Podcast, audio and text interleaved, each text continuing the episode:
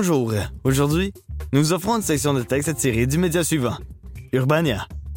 Au programme, 5 préjugés sur la médication de TDAH.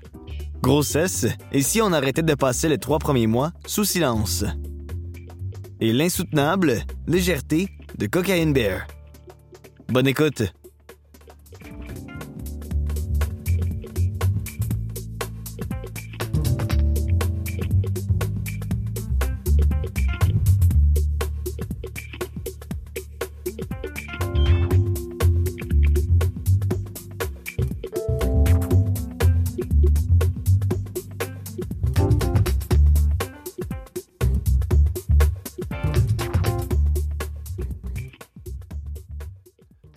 Cinq préjugés sur la médication de TDAH. Un texte de Vincent Descoteaux paru le 4 avril 2023 dans Urbania. Il y a quelques mois, j'ai écrit un article sur le processus qui m'a mené à obtenir un diagnostic de TDAH. J'ai précisé que ça avait positivement changé ma vie et de manière générale, le grand public semblait à l'aise avec ça. J'ai aussi mentionné que, suite à cette belle aventure, j'ai obtenu une prescription pour du Concerta. Il en a résulté quelques messages privés qui ne m'ont pas rendu très à l'aise, dont un contenant une image de pilule avec la mention Ceci n'est pas un médicament, et une deuxième image représentant un village champêtre avec la mention Ça, c'est un médicament. J'ai eu droit à mon lot de pilules et de villages champêtres dans la vie, je peux donc dire qu'en ce qui concerne le sujet de rééquilibrer les connexions dans mon cerveau, c'est plus efficace que le médicament vienne d'un médecin, sans offense pour les agents de voyage, mais avec une offense pour celui qui m'a envoyé ça. Il y a encore à ce jour un certain malaise autour de la prise de médicaments pour traiter les symptômes de neurodivergence. Et derrière cela, plusieurs préjugés vis-à-vis de la médicamentation sont gardés bien vivants pour des raisons qui m'échappent. Je vais donc essayer ici de déconstruire certains de ces préjugés pour éviter à moi comme à d'autres ce type de message déplaisant. Préjugé 1. La médicamentation n'est pas naturelle. C'est vrai. Mais est-ce que les voitures, Microsoft Word et le gâteau au fromage sont trouvables à l'état sauvage? Non. Ils n'en facilitent pas moins nos journées pour autant. Autre exemple simple, l'insuline pour les personnes diabétiques. Je vais commencer avec un exemple simple comme l'insuline pour les diabétiques. Ce n'est pas nécessaire pour tous les corps, mais pour les diabétiques, c'est un solide aidant pour passer au travers de la journée sans perdre connaissance. Il s'agit d'une substance que le corps de certains ne produisent pas naturellement, mais qui n'est pas moins cruciale pour leur bien-être. Donc finalement, mon concerta pas du tout naturel est tout aussi crucial. Il fait que je suis capable d'envoyer un courriel angoissant en cinq minutes plutôt qu'en quatre heures et de conserver mon emploi. À noter que, bien que ce soit un match pour moi, ce ne sera pas le cas pour tout le monde et il y aurait tout un article à faire sur comment trouver la substance qui vous convient. Préjugé 2. La médicamentation fait perdre son étincelle. Dans les heures qui suivent ma prise de pilule, il est vrai que j'ai moins de chances de recevoir l'étoile d'un match d'improvisation. En gros, j'ai cinq heures durant lesquelles je suis à 32% plus robotique. Mais la vie moderne me demande déjà d'être quotidiennement mécanique pour répondre à la demande.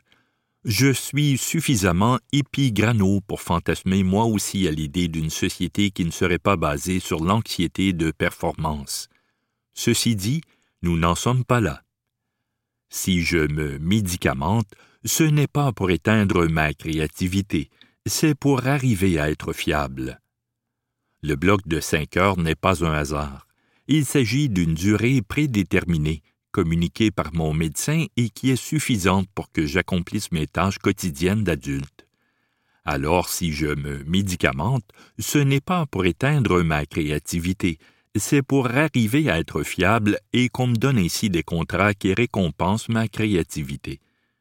Quand je prends ma pilule à 9 heures du matin, Je fais de l'excellent travail administratif pendant cinq heures et ensuite je redeviens étincelant juste à temps pour le reste de ma journée. Préjugé 3. On ne vit pas la réalité quand on est médicamenté. Cet argumentaire me fait toujours rire. On entend souvent que prendre des médicaments pour faciliter son quotidien, c'est un peu comme fuir la vie ou quelque chose du genre. Premièrement, Sachez que si vous imposez ce discours à une personne qui souffre de dépression et qui prend des antidépresseurs, c'est non seulement lourd, mais aussi dangereux. Ensuite, réalisez-vous le nombre de choses que l'on utilise pour faciliter notre quotidien? Je peux nommer des tonnes d'exemples. Il y a des personnes qui disent qu'on ne peut pas leur parler avant leur café du matin. Si je suis la logique précédemment établie, elles ne vivent pas la vraie expérience du matin? On peut aussi dire que de porter des souliers, c'est de refuser de vivre la réelle expérience de marcher dans la rue. Parfois, la vraie expérience fait mal aux pieds, rend impatient et ralentit le groupe. Préjugé 4. C'est un peu comme prendre de la drogue. Je n'irai pas par quatre chemins.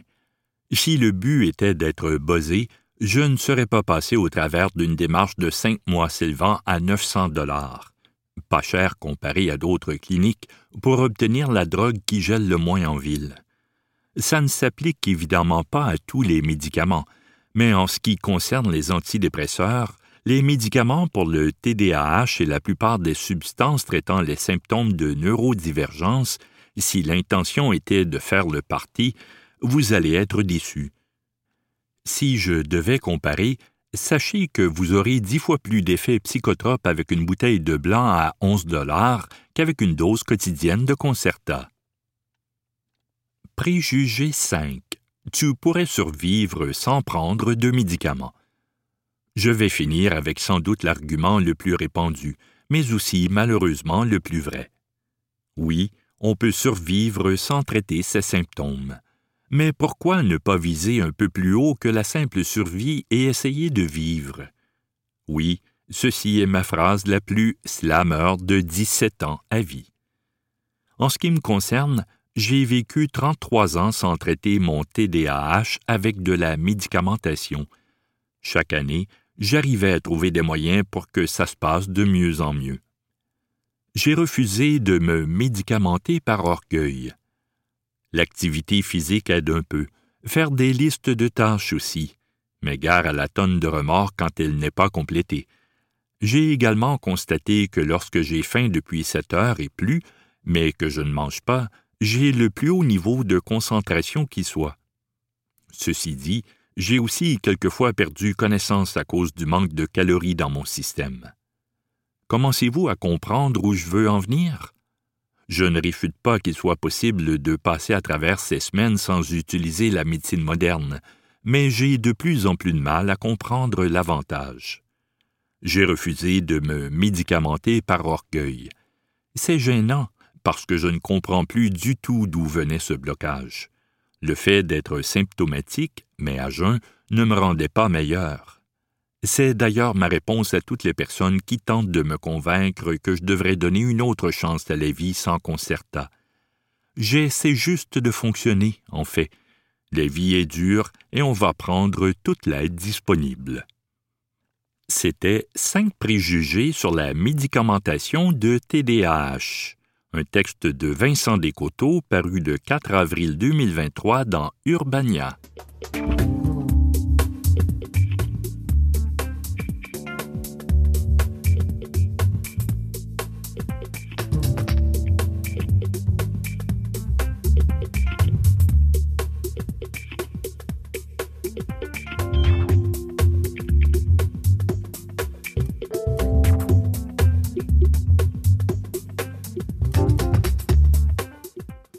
Grossesse, et si on arrêtait de passer les trois premiers mois sous silence? Un texte de Bettina Zurli paru le 3 mars 2023 dans Urbania. En mai 2021 déjà, Judith Aquin publiait Trois mois sous silence et alertait sur plusieurs réalités. 10 à 15% des grossesses se terminent naturellement pendant le premier trimestre. Une période d'ailleurs difficile à vivre pour 85% des personnes enceintes. Moi, je ne suis jamais tombée enceinte, mais ça m'a toujours paru hallucinant qu'on demande aux personnes de alors qu'elles sont en train de vivre un bouleversement hormonal et physique absolument exceptionnel. Si le tabou commence à tomber, grâce à la libération de la parole des femmes et des mouvements comme Mot-clic Mon postpartum, qui permet de déculpabiliser et de renouer avec la sororité du partage d'expériences, nombreuses sont encore les femmes et personnes enceintes à garder sous silence cette information. Bien sûr, l'objectif n'est pas de les sommer à annoncer leur grossesse dès la fameuse barre apparaissant sur le test de grossesse.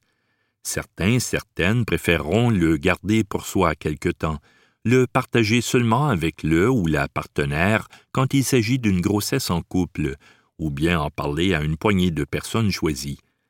Seulement, continuer à inciter les personnes à se taire sur ce sujet, c'est aussi continuer à leur dire que leur douleur, leurs difficultés, voire la tristesse subie lors d'un arrêt naturel avant les trois mois ne compte pas vraiment ou n'est pas si grave. Changer de perspective. L'idée avec cet article est la suivante. Nous devons arrêter d'imposer le silence aux femmes, car les grossesses sont un sujet encore très féminin.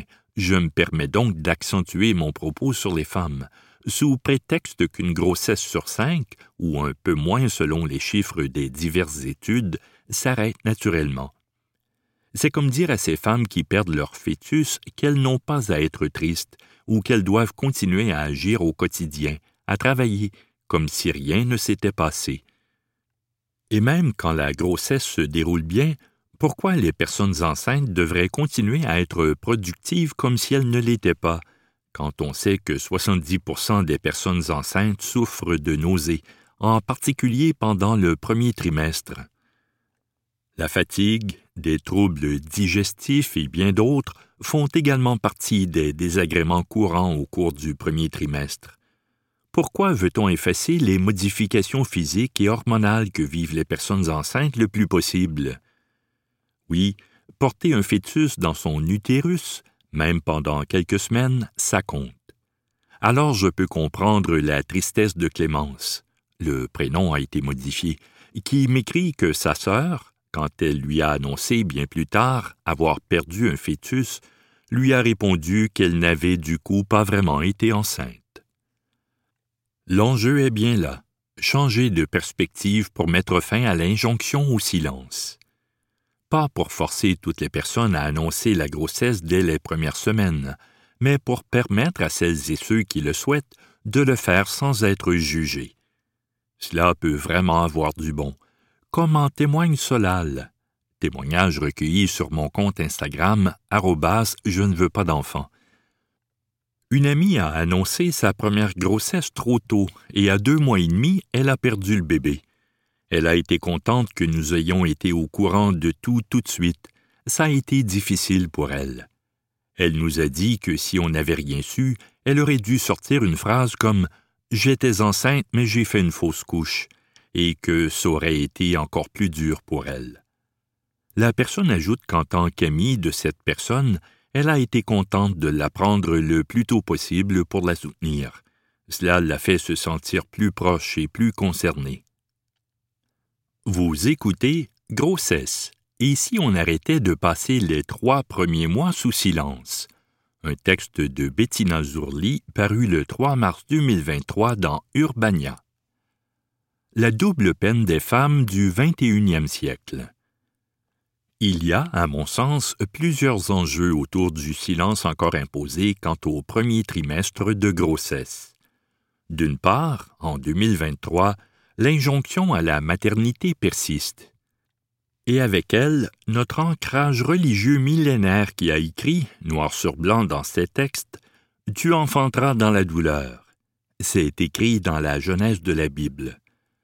Cette injonction à la maternité suppose aussi une culpabilisation des femmes dont la grossesse s'arrête naturellement. Vous l'avez d'ailleurs peut-être remarqué, mais je n'emploie depuis le début de cet article jamais le terme de fausse couche. Je trouve cette expression tout à fait erronée, comme si la personne qui portait le fœtus avait fait quelque chose de mal. Ça a un potentiel très culpabilisant, alors que les personnes n'y sont absolument pour rien. Mais cela renvoie indéniablement à l'assignation millénaire des femmes à la procréation. Le rôle des femmes a pendant longtemps été de faire des enfants, sous l'ordre du patriarche, mais aussi parfois même de l'État, en temps de crise. Rappelons-nous des lois pro-natalistes de Pétain après la Seconde Guerre mondiale et son ordre de donner 12 millions de bébés à l'État pour repeupler la France. Oui, ce sont bien des baby boomers dont on parle. Ainsi, si grâce aux luttes féministes de ces dernières décennies, nous avons acquis le droit de travailler et de gagner notre propre argent, de vivre seuls sans l'autorité d'un homme, nous n'avons pas perdu notre rôle sacré de mère de famille sacrificielle, telle la Vierge Marie. Au contraire, les injonctions continuent de s'accumuler. Nous avons voulu travailler comme les hommes, très bien, mais nous devons quand même continuer à assurer à la maison. En effet, si nos quotidiens ont drastiquement évolué en soixante ans, ceux des hommes beaucoup moins. On atteste les temps quotidiens dédiés aux tâches domestiques, calculés tous les dix ans par l'INSEE. E. Les femmes en font moins au foyer par leur travail à l'extérieur, mais les hommes n'en font pas plus.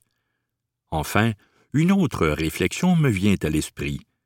Silencier les femmes participe aussi à cette culture millénaire de l'isolement des femmes entre elles, de la compétition féminine plutôt que de la sororité, Emeline m'explique par message vocal qu'elle a beaucoup apprécié le partage que lui a conféré le fait d'annoncer à des amis proches et à d'autres personnes que son partenaire, elle est en couple hétérosexuel, sa grossesse dès la première semaine. Elle a ainsi noué d'autres relations et partagé autrement avec des connaissances et amis ayant déjà eu des enfants, et ça a été comme une soupape sécurisante pour elle. Cela n'a rien d'étonnant. Au cours de l'histoire, on a diabolisé le temps de l'entre-soi féminin. On a trouvé le mot potin pour parler de discussions exclusivement féminines au Moyen Âge et pour décrédibiliser la parole des femmes, comme l'explique Silvia Federici dans Une guerre mondiale contre les femmes. Se réapproprier la parole, c'est aussi une action féministe. Et si on évoluait? Au Québec, une personne subissant un arrêt naturel de grossesse a le droit de s'absenter trois semaines, toutefois sans salaire. En Belgique, la question arrive dans le débat public, avec une proposition de loi faite par Vanessa Matz en novembre 2022. Et en France alors? Une entreprise a pris la question à bras-le-corps. Il s'agit de Syntec, qui a indiqué bientôt mettre en place un congé dédié aux arrêts naturels de grossesse qu'ils appellent congé fausse couche pour ses 952 000 salariés. La personne concernée pourra bénéficier de deux jours de congé pour tout arrêt naturel avant les 22 semaines de grossesse, tout comme le ou la partenaire de la personne. Bien sûr, on peut arguer, comme je l'ai beaucoup lu sur les réseaux sociaux, que ce n'est pas suffisant, qu'on ne fait pas le deuil en deux jours. Je rappelle un élément. En France, la loi prévoit seulement trois jours de congé pour le décès de son époux ou son épouse, et la même durée est prévue pour le décès d'un parent. Personnellement, qu'une entreprise ouvre la voie avec deux jours me semble déjà une avancée majeure, qui va certainement permettre un ancrage législatif dans les prochains mois ou années. D'ailleurs, Mettre fin à cette silenciation du premier trimestre permet aussi aux personnes concernées de négocier de nouveaux horaires de travail ou bien des aménagements si le début de grossesse est difficile ou si arrêt naturel il y a. Nous l'avions annoncé tout de suite autour de nous. Fausse couche à deux mois et demi. Au moins, on a eu le soutien de nos proches et un arrêt de travail sans avoir à trouver une excuse bidon. Et dans un moment tel que celui-là, Savoir qu'on est entouré, ça aide beaucoup, me confirme une abonnée par message privé. C'était grossesse, et ici on arrêtait de passer les trois premiers mois sous silence. un texte de Bettina Zurli paru le 3 mars 2023 dans Urbania.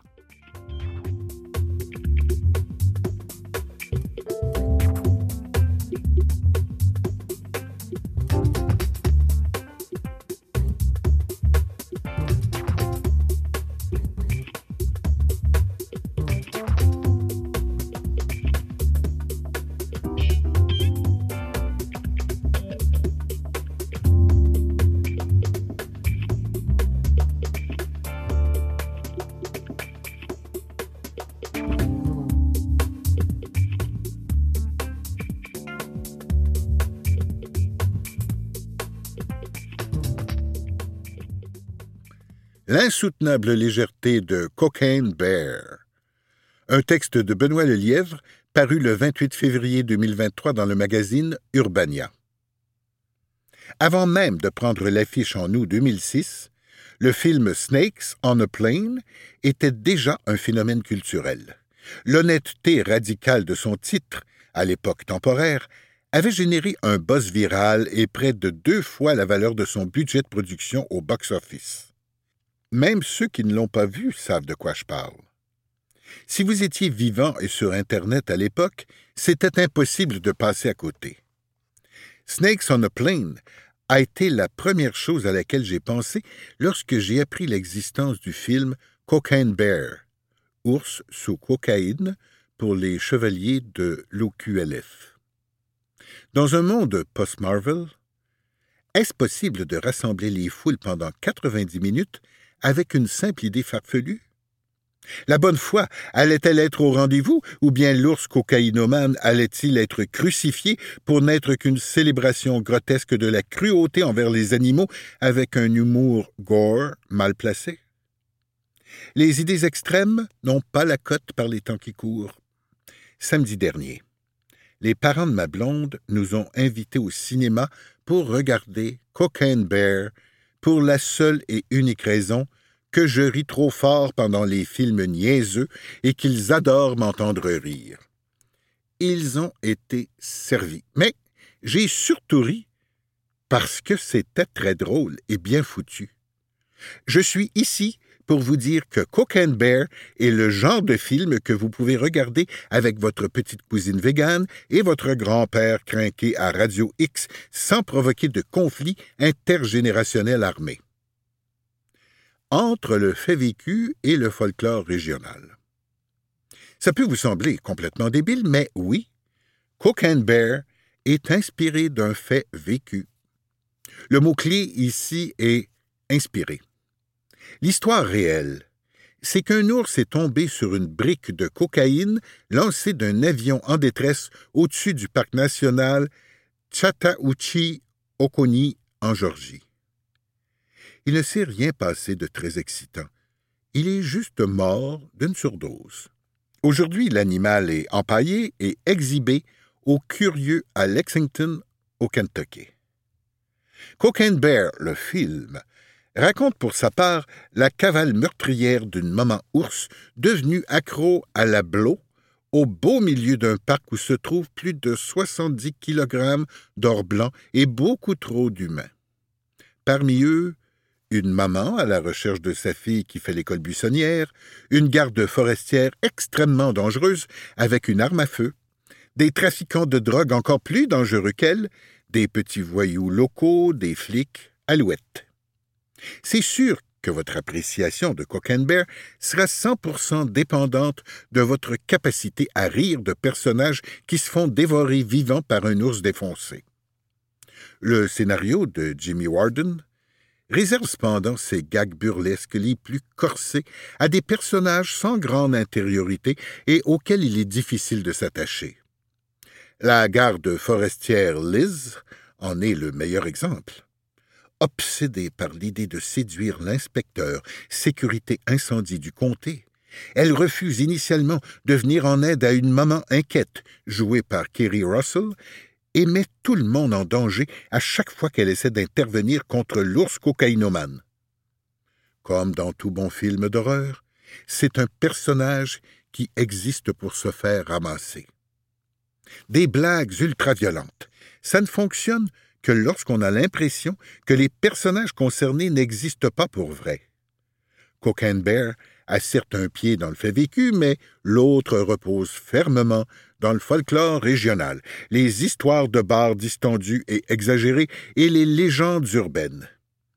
Personne ne se sent coupable lorsque le générique de fin défile à l'écran, parce que tout le monde est conscient que les événements du film ne se sont jamais déroulés et ne se dérouleront jamais.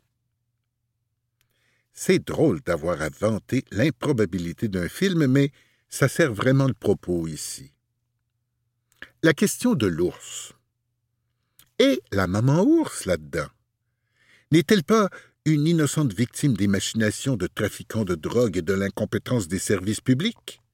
Oui et non. Le destin du vrai ours sous cocaïne, aussi surnommé Pablo Escobar, ça ne s'invente pas, est beaucoup plus triste que celui de l'ours CGI qui emprunte libéralement le langage corporel des accros à la cocaïne. L'ours fictif du film se comporte beaucoup plus comme un croisement entre Yogi l'ours et Popeye, lorsqu'il ingère des épinards, que comme un animal sauvage. Le film n'est pas du tout sérieux.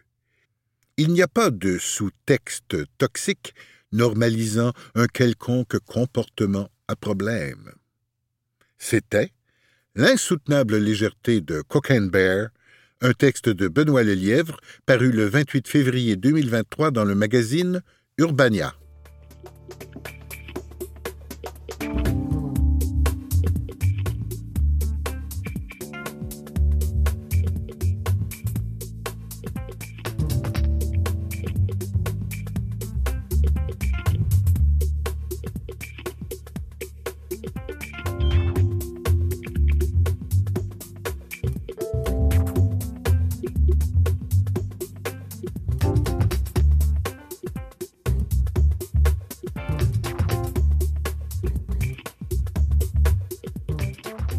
Vous pouvez retrouver cette émission sur le site de Canalem à l'adresse canalem.visevoir.com. Cette émission est rendue possible grâce à André Lebeau et Gilbert Lepage à la lecture, André Lebeau à la recherche, Nicolas Wartman à la présentation et au montage.